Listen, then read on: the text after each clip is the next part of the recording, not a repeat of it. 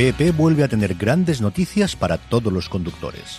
Cuando vayas a repostar tendrás un ahorro de hasta 40 céntimos por litro en Península y Baleares y 35 céntimos por litro en Islas Canarias, incluyendo la bonificación del gobierno. Cada vez que visites una estación BP en la península y Baleares, puedes ahorrar y disfrutar de todas las ventajas que ofrecen en su programa Mi BP. Y si lo haces desde Canarias, podrás disfrutarlas a través del plan Dino BP. Así que ya sabéis, BP nos lo pone fácil para ahorrar al máximo estés donde estés. Hazte con su tarjeta en sus estaciones de servicio y si quieres consultar más información, puedes hacerlo en mibp.es y plandinobp.es.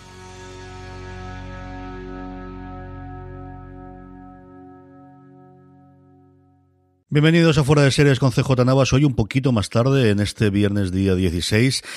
Hoy tenemos a Álvaro Nieva de nuevo, de vuelta, hablando un poquito, bueno, de, por un lado, cómo plantean las distintas plataformas este cierre del trimestre, de un año tan, tan atípico, como que todos sabemos y que no vamos a volver a darle más vueltas al torno Manolo.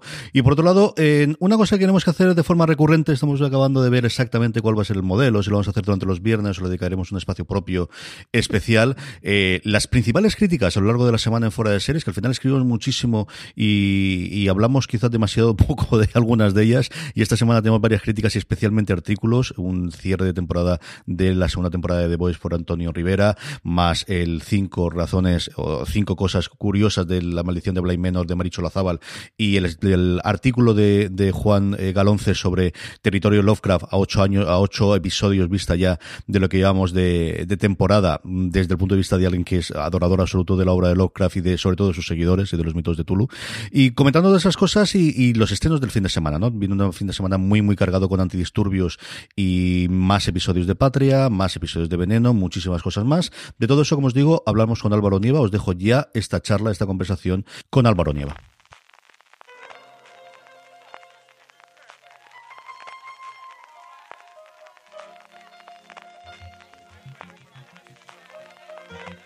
Estás escuchando Fuera de Series con CJ Navas. Pues tenemos de nuevo en Fuera de Series con CJ Navas a Don Álvaro Nieva en un poquito de menú, menú variado. Ahora que no podemos tener buffet, pues la verdad es que hemos ido picando un poquito de todo eh, para hablar esta semana, Álvaro. Sí, tenemos muchas ganas de hablar de salseo de plataformas, pero también de series que vienen. Bueno, hay un poquito de todo y de cómo además vivimos en el mundo de las plataformas y, y, del streaming y de recuperar series los fines de semana, vamos a hablar también de alguna de las críticas de las series que se estrenaron la semana pasada, también de las que llegan y llegan unas cuantas importantes durante este fin de semana. Tenemos antidisturbios, pero también tenemos Star Trek Discovery, tenemos también Alguien tiene que morir, tenemos los episodios semanales de Patria de Veneno y de Territorio Lovecraft y precisamente hablar de episodios semanales y yo creo que por ahí podemos empezar con el artículo tuyo de la semana pasada de Netflix, Álvaro, de cómo el modelo del golpe y del binge watching se está abandonando, mira quién no lo voy a decir, hace dos años, y Netflix es el último bastión, junto con varios problemas que tiene en ese artículo que tú analizabas.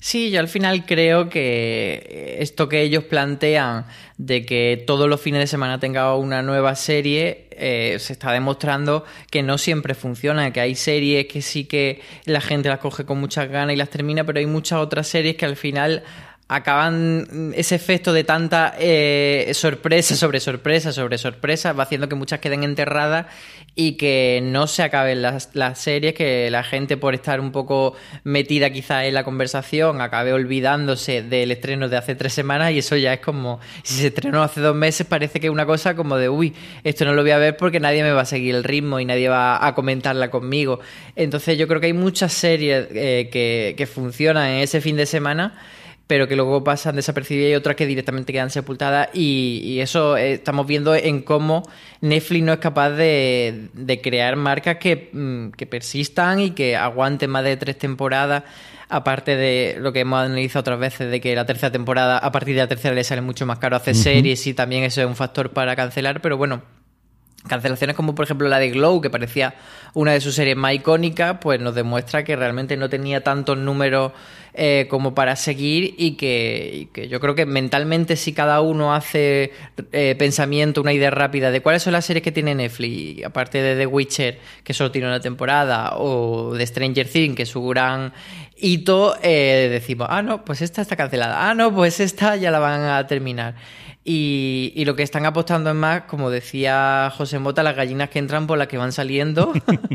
y, y yo creo que eso al final también es un poco contraproducente porque no identifica a Netflix con un título pues como si dice CBS, Mentes Criminales, o CW, Arrow o The Flash.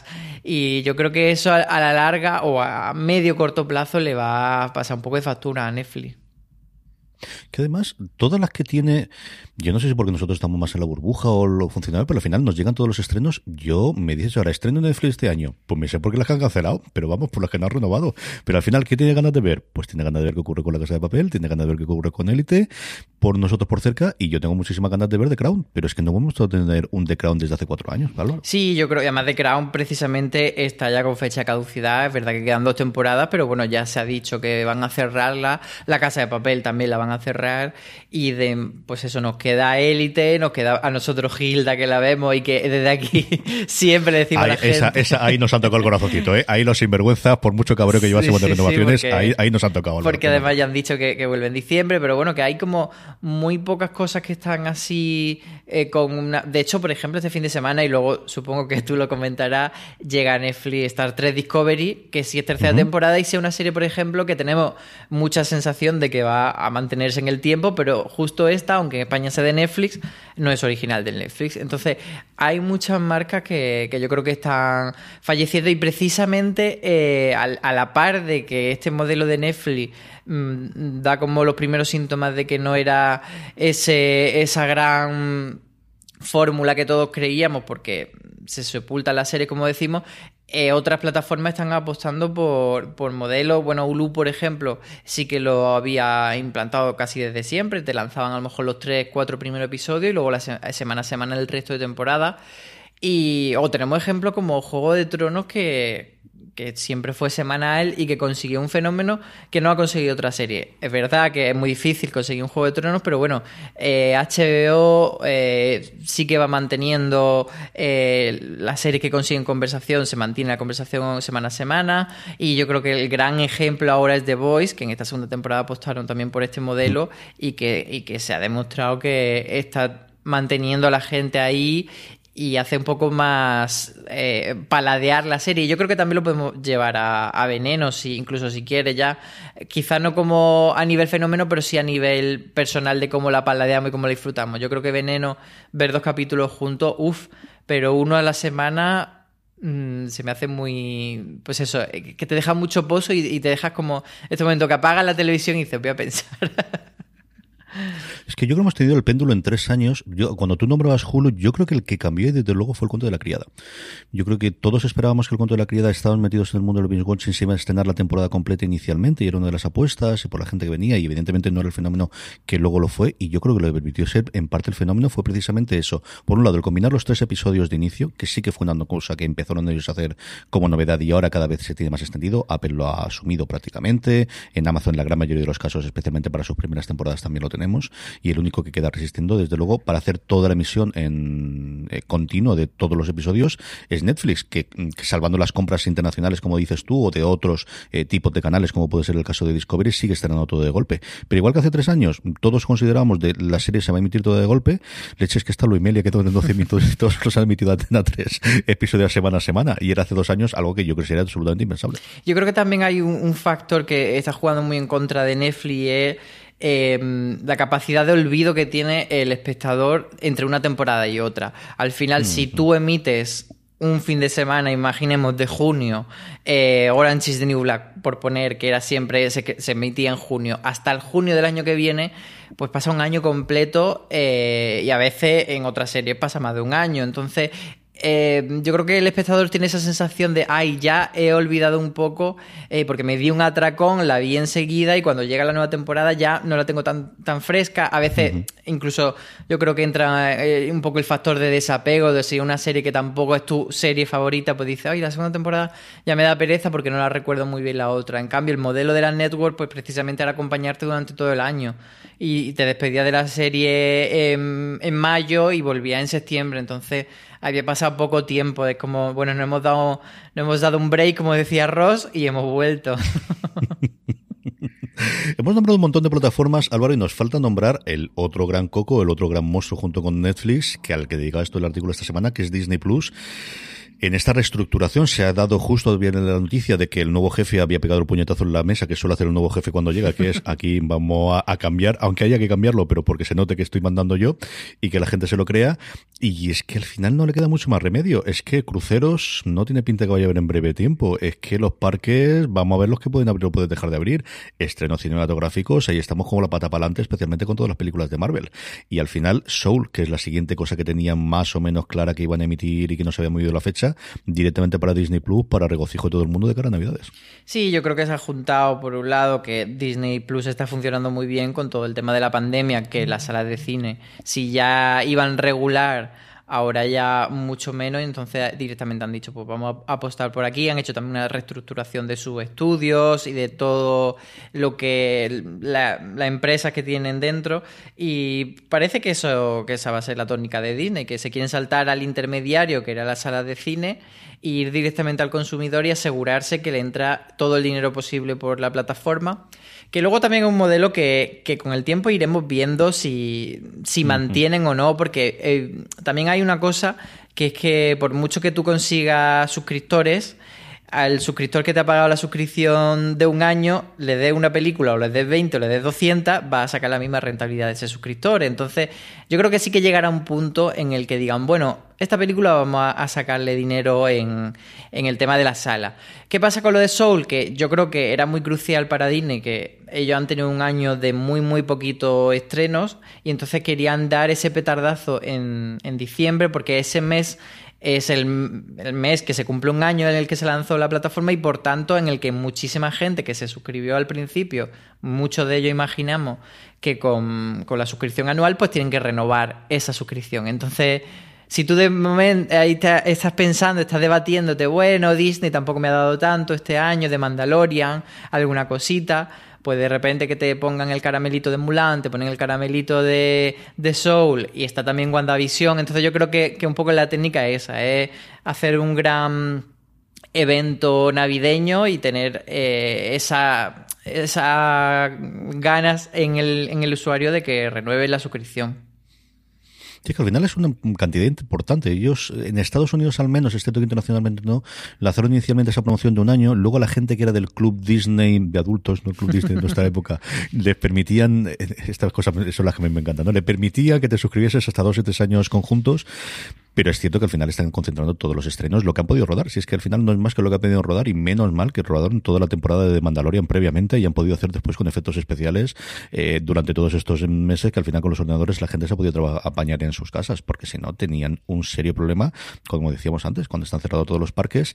Y al final su modelo, yo creo que tiene esa parte de suscripciones y luego Disney al final lo que quiere es venderte Disney. Es decir, tú te va a encantar Soul y vas a tener, pues igual que cuando yo tuve Out, pues tengo a Sadness, tengo a Tristeza, el muñequito aquí al lado. Entonces ya no solamente el que la gente pague la suscripción, es que esa gente se engancha a nuevas franquicias o nuevas películas porque te va a hacer esto, porque va a ir luego al parque, porque va a hacer el regalo de Navidad, porque el próximo pijama que compre, pues en vez de ser un pijama de, mm, del que sea, será un personaje de Marvel o será un personaje de la nueva película que ocurra. Y eso es lo que intenta hacer y es un modelo de negocio de siempre. De nosotros vendemos Disney en toda su globalidad y en todo, en todo su amplio universo. Sí, yo creo que, por ahí van los tiros y, claro, evidentemente ahora no se puede ir a los parques, no se puede ir a los cruceros y mm. las salas de cine están como están. Entonces están reconduciéndolo hacia Disney Plus y yo creo que es inteligente y luego también eh, quería comentar contigo porque yo creo que los adultos tenemos esa sensación de que Disney Plus nos ha dado poco a lo largo de este año, pero yo creo que también cuando hagamos el análisis de Disney Plus hay que pensar en la mentalidad de los niños. Entonces, eh, tú lo sabes porque tienes hija y yo tengo sobrino y, o hemos sido niños también. O sea, yo cuando cogía los VHS de Aladdin me veía 200 veces Aladdin. Y entonces un poco yo creo que eso es lo que ofrece Disney Plus, más que el valor de todas las semanas tener un estreno como Netflix. Como adultos sí que necesitamos a lo mejor que nos estén dando todo el rato contenido nuevo. Pero como niños tú necesitas que la película Frozen 2 te la pongan y te la pongan hoy, te la pongan mañana y te la pongan pasado mañana. Y mi sobrina eso hace. Yo le digo, ¿qué película vemos? Esta, pero esta la vimos ayer, pero quiero verla otra Y luego aparte tiene mucho catálogo histórico, que eso es, muy bueno y que evidentemente los niños no han visto todo. Pues mi sobrina, por poner un ejemplo, está ahora con Mary Poppins. Pues no hace falta que Mary Poppins sea nueva. Entonces ella ve la vieja y la nueva y para ella las dos son nuevas prácticamente. Entonces se nos olvida yo creo que un poco esto, que, que los niños sí que tienen muchísimo contenido y quizás nosotros esperábamos una plataforma que no fuese tan Disney Channel, pero yo creo que todo eso clásicos y todas esas películas familiares sí que aportan mucho a, pues, al espectador, al usuario como unidad familiar y a los niños especialmente. Y mandan mucho, Álvaro. Yo ahí es cierto que son las anécdotas personales de cada uno, pero al final lo que se puede extrapolar es decir, yo que puedo estar suscrito entre pitos y flautas en casa, 10 servicios entre españoles y americanos fácilmente. Yo te digo que habría algunos de ellos en el que solamente lo notaría yo solo hay dos servicios que en mi casa, si un día por la causa que fuera se ha renovado la tarjeta de crédito y no ha entrado, tardaría no más de 30 minutos si mis hijas están en casa en decir, papá, esto no va, que es Netflix y es Disney Plus.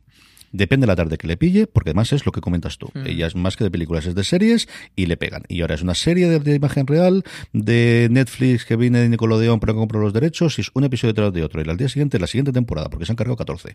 Y luego el este, y ahora está en una serie de animación de Disney que han encontrado y que le encanta, de Star no sé qué ya te digo yo que cualquiera de esas dos plataformas son las que en mi casa no sube de papá no va, papá no va en 30 minutos. Mm, y al final yo entiendo que esos papá no vas tiene que haber unos cuantos, ya no en España, sino en el mundo, y, ese es el objetivo de la plataforma. Y, siempre nos pasa cuando hablamos de estas cosas, claro, el modelo de hace 10 años era más sencillo a nosotros a la hora de analizar porque nos sacaban los ratings y todos nos los creíamos o no nos creíamos el ser, pero esa es la regla del juego, y sabíamos una película o una serie funcionaba bien en función de la recaudación que había hecho en taquilla o de la que había. Pero aquí es que quien analiza los números y sale, si les sale rentable o no es ellos. Y Disney, lo que comentaba antes, va a hacerlo mm, ya no solamente por cuánta gente se renueva esa suscripción, como decía Álvaro, sino y cuántos muñecos vamos a poder vender de la nueva película de Pixar en diciembre para todas las navidades. Y así es como esta gente tiene que hacer los números. Totalmente, sí, sí. Yo creo que al final la otra incógnita de Disney será qué pasa con ese Star, que es la plataforma que sí es para nuestro público, que van a lanzar supuestamente a lo largo del próximo año y que viene a ser un poco lo que mm, lo que nosotros siempre hemos esperado de cuando venga Hulu, que al final no viene Hulu, pero viene Star, y ahí sí que habrá que ver un, si el modelo es más parecido al de Netflix, si necesitan tanto estreno y cómo compiten. Pero yo creo que Disney Plus, pues eso es lo que comentamos, que hay que analizarlo como dentro de su, su propia categoría. Sí, ese Star va a ser interesante en dos vías. Por un lado, el contenido adulto, si trae los, por ejemplo, los estrenos de FX y dejan de vender los estrenos de FX a cadenas internacionales, aquí fundamentalmente a Movistar, pero también hemos visto bastantes en, otros, en otro tipo de plataformas y de canales aquí dentro de España. Y por otro lado, eh, el contenido premium. Ya hemos tenido ese avance con Mulan de que lo pagas adicionalmente, pero Star, por ejemplo, que no hace en India, lo que tiene son muchísimos partidos, en ese caso, de, de, de cricket. Recientemente sale la noticia de Amazon, que es el otro que está haciendo la apuesta de ser más Netflix que Netflix, porque ya no solamente es que tenga stand-up comedy ya no solo es que tenga series de animación o series de imagen real o películas, sino que va a hacer deportes, ya lo había hecho previamente, pero este va a ser el primer año en el que ya se mete ya no fútbol americano, sino un partido de los playoffs del fútbol americano, en un momento en el cual además o lo ves el deporte por la tele o no ves deporte. No tenemos más narices la gente que le guste la parte del deporte. Y ese patito que está haciendo, ¿no? Y esa yo creo que es la otra jugada que tiene Amazon, que le está funcionando bien el, modelo a nivel seriefilo, como comentábamos, porque al final ellos lo hacen de, no, este es nuestro contenido y lo que nosotros queremos ya no es que vea la serie, sino que pagues el Amazon Prime, lo renueves todos los años, porque un cliente de Prime eh, tiene los calculados que se gasta entre 200 y 300 dólares más la familia al año en Amazon que la gente que no sea Prime. Y ese es el modelo que tienen ellos y esa es la, la apuesta que tienen.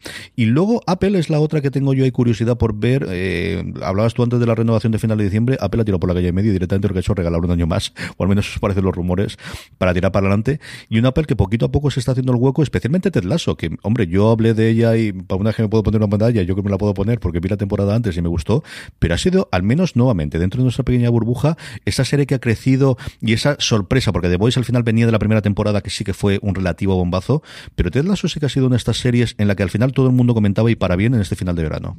Sí, hace como una sorpresa. No sabemos si al final pequeñita o más grande o más o más pequeña, pero sí que ha sido lo que más ha resonado de lo que ha sacado em, Apple TV y, de hecho hace unos días la han renovado por una tercera temporada, no segunda sino tercera. Y también tuvimos la renovación de Dickinson por una segunda temporada. Eh, ahora me hace también mucha gracia no solo no solo eso, sino que Apple está en esa posición de que somos lo que antes era Netflix en el sentido de que renovamos todo.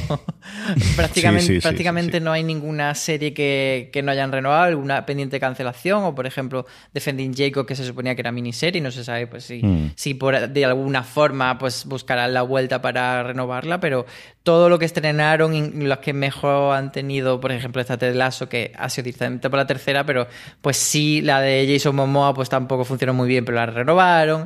Y entonces ellos están ahí eh, manteniéndose y, los pocos espectadores que tengan los van a conservar.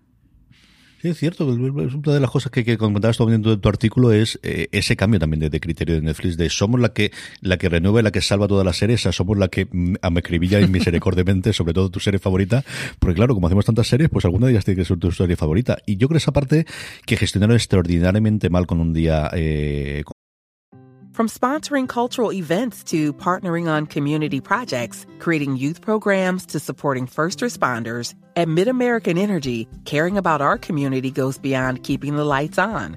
It's about being obsessively relentlessly at your service. Learn more at midamericanenergy.com slash social. Hey, what's up? Just got my flu and COVID shots. You get yours yet? Nah, I don't have insurance. Dude... Lots of places have the shots for free. Really? But are they even safe? Yeah, and vaccines help prevent serious illness. I'm not missing out on this season, especially with Nate's party coming up. Okay, okay. I'll get mine too. Shots hurt a little, but missing out hurts a lot. Get your flu and COVID vaccines. Brought to you by Iowa HHS. Con One Day at a Time, con, con, es que sale siempre un día a la vez, nunca recuerdo cómo lo llamamos aquí en España, es día a día, con día a día, que vaya metida de pata por lo bien que hacen desde esta gente la comunicación en su momento, Álvaro. Sí, ahí salió muy mal y yo creo que al final eh, en Twitter se está convirtiendo en una broma recurrente, pues eso, de hecho, yo esta semana puse un tweet que ellos anunciaron el reparto increíble de una película y, yo puse, bueno, ¿y cuántas series habéis cancelado para pagar este reparto? Y la gente empezó a retuitear con una maldad y con una gana. Y yo creo que al final se está convirtiendo un poco en no solo una broma recurrente, sino que la, está calando el mensaje de que Netflix, eh, pues eso, serie que te gusta, serie que te cancela. Y yo creo que es una pena y creo que a nivel comunicación y a nivel, pues eso, de imagen al usuario eh, es muy peligroso porque sobre todo ellos siempre han ido con esa imagen de, de coleguitas que ahí estuvo, eh, yo creo que el mayor problema con día a día, que ellos iban como de, es que yo soy tu amigo, yo no soy, no soy una empresa. Y entonces ahí, pues claro, cuando te empiezan a cancelar, eh, empieza a notar que no, que lo que te mm. No es verdad. Sí, es complicado jugar a los dos, a las dos barajas y, y al final, pues eso, pues eso, cuando te pasas de frenada, ocurre lo que ocurre. Álvaro, quería comentar contigo alguna de las críticas y artículos que hemos sacado esta semana en Fuera de Series nuevamente, porque alguna de estas series que quizás la gente no ha visto y se puede acercar.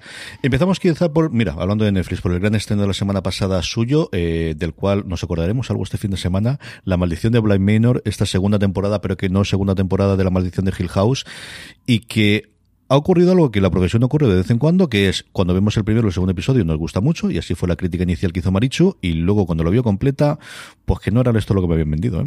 Sí, hay mucho salseo con, esta serie, no vamos a entrar en spoilers, por supuesto, que la gente esté tranquila, pero bueno, como que da la sensación de que los primeros episodios tienen una cosa que luego no es exactamente y que, y que al final la serie no va tanto por sustitos y por terror, sino que bueno, pues un drama vestido con todo este aura de, los fantasmas, etcétera. Entonces, en ese sentido, hay gente que, bueno, sí que compra la propuesta porque se queda con la parte dramática, pero otra gente que cae en la decepción de que, pues eso, no era lo que, lo que se esperaba. Y además, también hay mucha opinión de que, bueno, la maldición de Blade Manor no está mal, pero no es Hill House. Yo creo que son un poco las dos tónicas que han seguido con esta serie. Es que fue tan buena Hill House. Ahora que con todos los palos que le a Netflix hizo tan bien, tan bien esa serie. Tan bien, también esa serie. Como también lo ha funcionado The Voice que estábamos comentando y Antonio Rivera hizo un poquito de análisis de una serie que además él ha seguido religiosamente, de la poquita que yo sé que él sigue semana a semana, y una especie de crítica artículo pensando sobre todo en qué supone esta para el mundo de las series de superhéroes y a partir de ahora qué puede ocurrir con el resto de las temporadas, porque de esta Amazon más de una temporada más va a encargar clarísimamente. Sí, un artículo muy recomendable porque aparte de comentar un poco eh, la segunda temporada, pues él comenta, por ejemplo, que el comienzo y el final de la temporada están muy bien, pero que por medio se diluye y no es eh, no está todo tan bien armado, eh, pues luego también te hace como un análisis de, la figura del héroe, de cómo la retrata en la serie y también hace un poco la crítica de que la serie se llama The Boys por este grupo que están en contra de los super, que son esos superhéroes que hay en la serie, pero que en realidad el carisma y el centro y el foco se lo llevan los, los otros. Entonces hace un poco análisis de todo eso. Yo creo que eso es uno de los grandes cambios con respecto al cómic. Yo creo que el, no te digo yo que el nombre de The Voice funcionase bien en el cómic, pero tenía bastante más razón que ser que en, que en la, que en la serie. Y además desde el primer planteamiento, en varios de los cambios que yo creo acertado. Yo mm, eh, cada día estoy más por la labor de cuando tienes que hacer una adaptación tengan las manos libres y juzgar el resultado final más allá de lo que te gustase. Y a mí The Voice es un cómic que me gusta especialmente, no es lo que más me gusta de Garcenis, pero me gusta bastante, creo que hay momentos, y creo que la labor de adaptación de Crip que desde el primer momento fue tremendamente acertada, pero es que una de las cosas que provocaba era precisamente con esto que comentas tú, es que al final The Voice es mucho más que solamente ese grupo de, inadaptados que combate contra los contra los superhéroes o los supers, como dicen ellos, y, y se nota, se nota al final, y es una cosa que yo había pensado y cuando lo leí en Antonio dije, mira, no soy el único que realmente opina esto. Y luego yo creo que el tercer artículo, más allá de que tú puedas sacar alguno más, pero sí que había apuntado yo aquí, es el que Juan Galonce ha dedicado ya no solamente a territorio Lovecraft, sino en general a la obra de Lovecraft, lo que supone esta primera gran adaptación audiovisual, y eso es indiscutible. Más allá de que te guste más o menos la serie, que te haya cabreado la estructura o el formato, el tipo de episodios que hay, es la primera gran mm, obra audiovisual con presupuesto de los mitos de Tulu que se ha llevado a la pantalla, que hasta ahora siempre ha sido, pues eso, unas cositas de serie Por no decirte de serie Z. Sí, este artículo nace un poco por la, polémica o el rechazo que alguna gente le ha generado al territorio Lovecraft porque esperaban precisamente eso, una serie sobre las obras de Lovecraft y no exactamente eso. Eh, entonces, eh, Juan Calonce, que es súper, súper fan de todo eh, Lovecraft, como que escribe que entiende de dónde viene esta polémica, pero que él sí que está disfrutando mucho la serie porque está sabiendo separarla. Y, que cree que eso es lo importante, eh, saber que no es una revisión de, eh, no es una antología de relatos de Lovecraft que se han llevado a la pantalla y que la serie busca otra cosa, pero también eh, curioso ver cómo él analiza, pues eso, todos los elementos de Lovecraft que sí que están, qué cosas se han cambiado. Por ejemplo, él era muy misógino, no había prácticamente personaje femenino relevante, entonces como territorio Lovecraft sí que le da la vuelta a esto. Eh, se sabe, por supuesto, que era supremacista, entonces cómo trata el tema racial en la serie. Y, bueno, aparte de eso, pues cómo sí que se ha destilado ciertas cosas de, su mitología y del tono y cómo la serie consigue ser divertida. Y yo entiendo que la gente se ha salido bastante y a mí me pasó con el segundo episodio de Territorio Lovecraft tuve esa sensación de me están tomando el pelo, sobre todo porque el primero era totalmente distinto. Pero entiendo que luego la serie se puede entender de otra manera. O sea, si, queríamos que el territorio de Lovecraft fuese súper seria, no lo vamos a encontrar. Pero si recuperamos un poco el espíritu de True Blood, que además era una serie que se emitía también en verano en HBO, yo creo que por ahí, incluso en Brujadas, podríamos ver la conexión de esto de los monstruos de la semana, la diversión, ese tono un poco pulp, y tirar por ahí. Yo creo que, que si cambiamos el chip con territorio Lovecraft, ahí está la diversión. Yo no lo había pensado, pero tienes toda la razón. ¿eh? Sobre todo la primera temporada de True Blood y, cambiando la parte seriada, desde luego que tenía que tenía la serie de HBO eh, con, con clarísimamente episódica. Es decir, aquí tenemos un nexo unión, sí, tenemos una historia de fondo, pero realmente. Pero es que viene del libro. O sea, aquí la otra cosa que ocurre es, es que el libro es así, es que el libro realmente sí, tienes toda la trama horizontal y, y lo que tienes son capítulos totalmente independientes de aventurillas. De cada uno de ellos es una aventura que aquí está adaptado en algunos de los casos a, a, la, a la serie eh, y muy adaptada. ¿eh? O sea, hay un momento, si habéis visto hasta el episodio séptimo, cuando se habla de un libro que cuenta una serie de historias, eso es lo que realmente está ocurriendo en el libro. O sea, hay cambios, no un poquito cambio, no hay cambios sustanciales en cuanto al futuro de los personajes, a varias de las tramas, incluso al sexo de algunos personajes y de los nombres, con respecto al libro de, de Matt Ruff, que yo recomiendo muchísimo. ¿eh? Si no lo habéis leído, independientemente de que veáis o no la serie, de verdad que es un libro que está muy, muy bien escrito y muy, muy entretenido. Esto yo creo en cuanto a artículos y críticas. Bueno, y podemos tenemos más. de lo que tenemos. Sí, dime, dime, sí. cuéntame, cuéntame. Te voy a cuéntame, sí. dar un- una pincelada más. El pájaro carpintero que también escribió Juan Ahí Galonce. estamos. eh, que llama la atención sobre todo de esta serie que siendo una serie pues sobre esclavismo etcétera tenga muchos toques de comedia y yo creo que eso puede ser como su elemento diferencial aparte de que Ethan Hawke está mm, pues diciendo es el papel de mi vida, él es creador de la serie y prota, o sea que se ha dado lo mejor, pero está muy muy muy bien. Y luego eh, una serie que ha estrenado Sundance Channel que escribió Marichu Olazábal, que es Eran 10, la adaptación de lo que antes se conocía como 10 negritos, que aquí se lo llevan a una isla y que bueno, pues tiene eh, como una intención de modernizarse sin ser a lo mejor la serie del año, pero bueno, que si queréis estas, este tipo de serie de misterio que todos conocemos más o menos de, que va eran 10, pues eran 10 y se van muriendo poco a poco y tienes que saber quién es el culpable, pues eso es lo que te propone. Y luego una que no, que es Moscú Noir, que también escribía Juan Galonce sobre ella, que decía que es un thriller político en los años de, de Rusia, de- del cambio, etcétera, y, pero que dice que acaba siendo una serie demasiado eh, infantil en cuanto a su propuesta, que los personajes son muy tópicos y no le ha enganchado. Así que siempre es bueno tener indicaciones de cosas que déjatela, porque esta no, no pierda el tiempo. Y luego están los más radicales que dicen, bueno, si a Juan no le gustó, entonces voy a verlo. Que eso también ocurre También, y sabemos claro. que todos nos pasen. Yo aquí coincido con Juan, yo pude ver medio episodio y me- no, no, es que el protagonista me, me pareció una cosa tan rara y tan metido y al final lo dejé. El pájaro carpintero ya lo he leído varias veces, lo había oído en alguna de las críticas americanas que salieron previamente, el tono de humor y le tengo muchísima curiosidad porque a mí Hawk además es un tío que me cae muy bien y que siempre me ha gustado, el- el- la, época, a mí las series de época siempre me han gustado y el, parece que el tono ese de comedia lo han encantado bastante, bastante bien. Eso es lo que tenemos en cuanto a artículos. Vayamos con los estrenos, varios, el más potente desde luego a nivel español es Antidisturbios, de la cual Álvaro y yo hemos decidido que vamos a verla como todo el resto de la gente, que tantas cosas nos han contado San Sebastián, pues como no estuvimos en San Sebastián, no es que nos hayamos enfadado, pero vamos a verlo como el resto de la gente y lo veremos como todo el mundo hoy que se estrena día viernes 16 de octubre.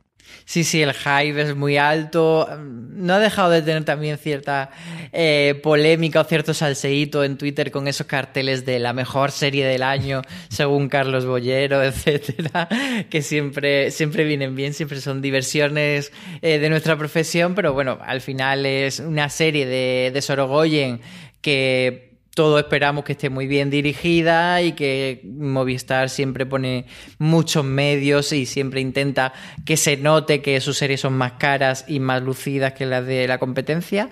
Y, tenemos curiosidad, bueno, yo por lo menos tengo curiosidad por ver cómo tratan el tema y cómo, eh, cómo es el retrato del policía entre el héroe y el antihéroe, ahí en qué punto se queda. Pero, pero bueno, eso, que es uno de los estrenos interesantes de la semana, a ver qué tal. Y al final de uno de los cines está que le faltaba por fichar todavía Movistar Plus. Ya le quedan poquitos, ¿eh? Entre esto y la serie de Amenábar, desde luego, de las últimas épocas, nos queda el gran tótem arriba de todos, pero poquitas cosas más, poquitas cosas nos quedan. La otra que nos llega, y este puedo hablar porque yo ya he visto el primer episodio, es Star Trek Discovery. Ni, ni, ni confieso, ¿cómo era aquello? De, ni, ni digo ni desmiento, ni confirmo ni desmiento que me haya saltado una lagrimita al ver el final del primer episodio.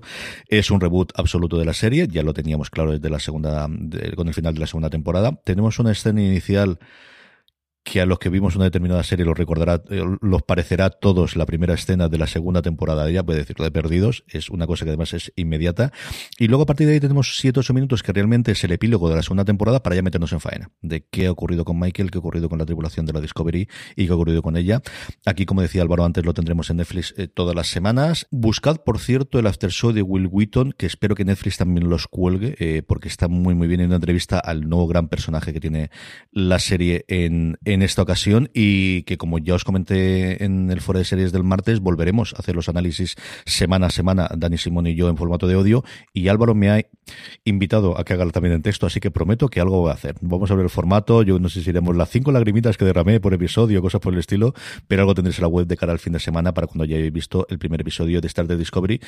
¿Tú le tienes ganas? ¿La vas a seguir Álvaro o no de nada? Es que nunca le he empezado a Star Trek Discovery, me siento totalmente fuera de ese mundo y con mucho miedo de entrar porque nunca, nunca he entrado. Sí, como que le tengo mucha curiosidad porque además Star Trek Discovery es como muy, muy bonita siempre que veo los trailers y tal, pero... Es espectacular. Pero me da, me da ese sustillo, pero a ver si me animo. Pero, pero nos decían desde, desde los Power Ranking eso, que si volvían los podcasts con Dani Simón, tú puedes afirmar que sí, ¿no? Absolutamente. Igual que no puedo ni confirmar de lo de la lagrimita, esto lo confirmo. Vamos a ver a qué hora podemos grabar. Mi idea es que esté disponible todos los sábados por la mañana, que si habéis tenido todo el viernes para verlo y durante el sábado, pues eso, uno que se va a hacer deporte, uno que se levante tarde, cada cual que haga lo que pueda en estas circunstancias tan extrañas que tenemos actualmente, pero que el sábado por la mañana, después de que hayáis visto a lo largo del viernes, que lo normal es que la gente lo vea el viernes por la tarde, que podéis disfrutar pues de ese análisis que yo siempre quiero hacer de 15 minutos y Dani me alarga hasta los 45, 50 los días que estamos bien. Así que ese lo tendremos sí o sí. Y otro gran estreno, también hablando de Netflix, es Alguien tiene que morir después de ese sitazo que tuvo con la Casa de las Flores eh, Caro y que vuelve con este Alguien tiene que morir. Sí, lo que pasa que... A ver cómo lo decimos. Yo creo que un poco Manolo Caro le vino dio a ver con la primera temporada de La Casa de las Flores y el resto de la serie no, no estuvo tan inspirada y a la gente no le gustó tanto. Y este Alguien tiene que morir a mí personalmente no me ha convencido, me parece que, que él tiene un poco lo voy a decir, mm, aunque sea un poco, aunque suene un poco duro, pero así va a ir en el titular de la crítica, tiene un poco ínfula de Almodóvar a la hora de realizar, a la hora de dirigir, y, pero luego por otro lado la serie está escrita de una manera muy obvia en sus intenciones y está dirigida muy obvia y todos los personajes son muy eh, demasiado cliché, entonces yo creo que es una serie que, que, bueno, que para una tarde tonta a lo mejor te soluciona, pero que no es una serie que podamos decir que es buena, que, que verla todo el mundo, porque, bueno, al final intenta ser un cluedo clásico, antes hablábamos de Die Negrito, pues un poco ese el espíritu, pero no me parece ni que aporte nada, ni que tenga unos personajes especialmente carismáticos, ni que estén los actores en su mejor trabajo. El domingo tenemos Patria y tenemos Veneno en esa dupla que tenemos mm, continua de las últimas semanas. ¿Qué esperas de estos episodios de esta semana de Veneno y de Patria, Álvaro? Pues eh, voy a empezar por Veneno y luego te voy a hacer una pregunta de Patria. De Veneno, de Veneno todo y además eh, creo que, sin entrar mucho en, en, spoiler, creo que lo que toca en este séptimo episodio es la época en la que Cristina estuvo en la cárcel. Así que creo que va a ser un episodio muy, muy duro y un episodio en el que Isabel Torre mm, eh, creo que va a estar brutal. O sea, así ya por todo lo que hemos ido viendo. Y además, quiero destacar que, incluso eh, tanto Daniela como Isabel me da la sensación de que han ido creciendo con la serie y que esto probablemente es una cosa de pues ella tenían cierta formación de, de, actrices, pero no habían trabajado a este nivel porque no se le había dado la oportunidad. Y el hecho de trabajar con los Javi durante toda una temporada, yo creo que demuestra una evolución eh, interpretativa en ella. O sea, es que en el, en el sexto, que es el último que se emitió, eh, Isabel es que estaba perfecta. Y Daniela que yo tuve algún episodio en el que la vi como que dudé un poco, también la veo eh, maravillosa. Y Jede también estaba genial en su episodio, entonces eh, me parece un prodigio, también me parece eh, interesantísimo todo lo que están buscando los Javis por innovar en cuanto a dirección, que eso nos lo comentaban cuando hicimos el, el live de Paquita con ellos, que al final ellos comentaban que Paquita, el ser ese documentary, era como A, B y C y siempre estaban en, aunque buscaban algunas cositas para lucirse, estaban siempre un poco en lo mismo y aquí están buscando eh, recursos diferentes, cambiar, ahora te hago un flashback, ahora en el último que hemos visto meten una escena de animación. O sea, yo creo que están innovando bastante y le está saliendo todo muy, muy bien. Yo estoy disfrutando muchísimo. Y Patria, lo que te quería comentar era eh, si crees que se está desinflando el sufle. Es que tengo esa duda porque yo creo que los dos primeros dieron muy fuerte. No digo que la gente tenga sensación de que ha perdido calidad y nada, pero sí que como que ese gran ruido se ha aplacado un poco.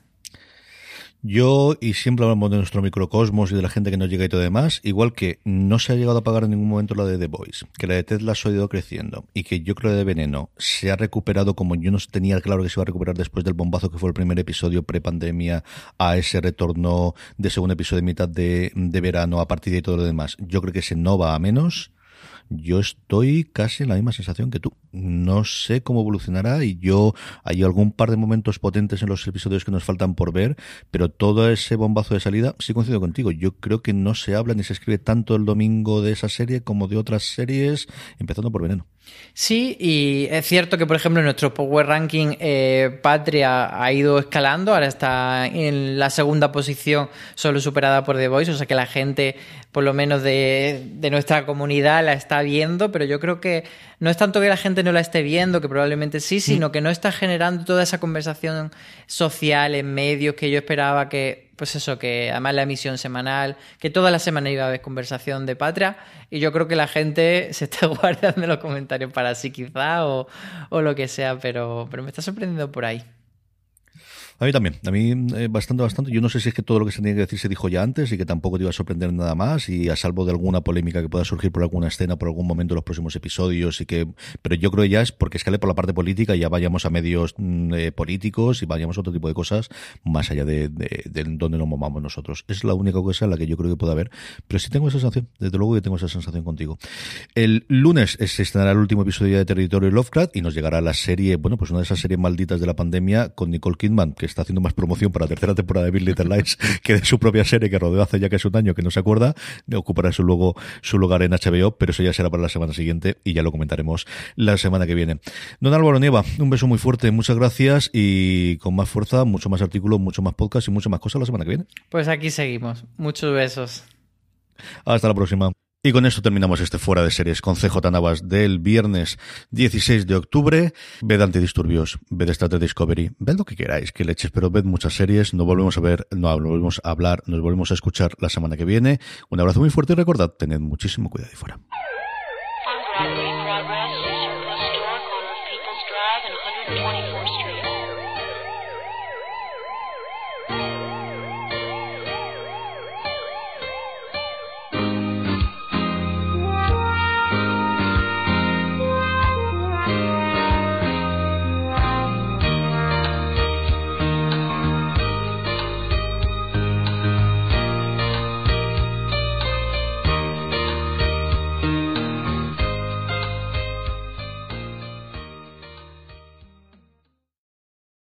From sponsoring cultural events to partnering on community projects, creating youth programs to supporting first responders, at MidAmerican Energy, caring about our community goes beyond keeping the lights on.